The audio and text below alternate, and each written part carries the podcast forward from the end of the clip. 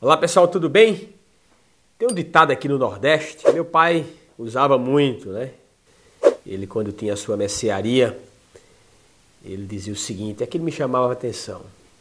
Todo crente me deve um cruzado.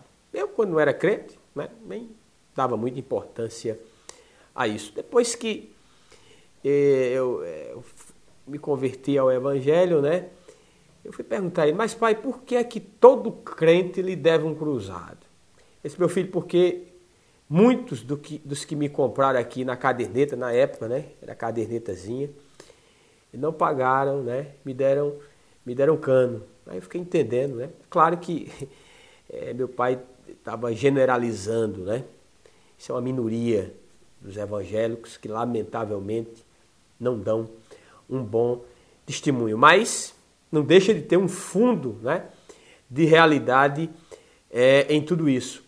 A Bíblia, desde o Antigo Testamento, assim como no Novo Testamento, chama-nos a viver uma vida de santidade. O apóstolo Pedro, escrevendo, disse: Sede santos, assim como o Senhor é santo. Né? Ser santo é, é ser separado, é ser consagrado a Deus. É não concorrer nas mesmas práticas que, infelizmente, né, muitos aqui têm nesse mundo, né? por exemplo, de comprar e não pagar, né?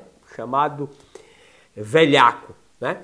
Mas, testemunho evangélico, infelizmente, eu tenho muitas vezes conversado com empresários e muitos não querem mais, às vezes, contratar pessoas oriundas do meio evangélico, porque, por incrível que pareça, né? lamentavelmente, para eles, eles afirmam que são os piores funcionários. Né? Certa feita nós fizemos uma pesquisa em algumas escolas aqui de Campina Grande, do ensino médio, né, identificando quem eram os alunos evangélicos, e muitos eram motivos de chacota, né, lamentável, quando se identificavam como evangélicos. Né. Eu digo sempre, eu brinco que muitos crentes têm mais inimigos na vizinhança do que os pistoleiros, né? Lá do sertão, na época, no passado, existiam muitos pistoleiros, né? Temidos, é, no, no, no, no, semiárido nordestino. Por quê? Porque não se relaciona bem, não, é complicado. Né? Isso muitas vezes tem acontecido. Né? E o porquê de tudo isso? Na minha opinião, né? primeiro, nós estamos com um grande problema nos púlpitos das igrejas, né? com poucas exceções, eu digo isso com tristeza. Né? Nós temos visto uma pregação bíblica consistente sendo pregada todos os domingos na igreja. Uma igreja saudável tem que ter um púlpito saudável. Eu não tenho dúvidas em relação a isso. Outra coisa que eu vejo é que falta uma certa, um, certo, um certo critério na recepção de novos membros na igreja. Até li um livro, não me lembro do autor agora, que ele dizia que a porta da igreja tinha que ser fechada, a porta da frente. Não apenas a porta de trás, porque muitas vezes o pastor ele se preocupa né, que as pessoas não saiam, mas não tem muita dificuldade para as pessoas entrarem. Então, de certa forma, muitas vezes se tornou muito fácil ser crente. Né? As pessoas às vezes cometem um problema, um pecado e tudo mais lá fora, numa determinada igreja, e vem e, e, e se direciona para outra igreja e é recebido sem problema nenhum. Isso é um grave erro.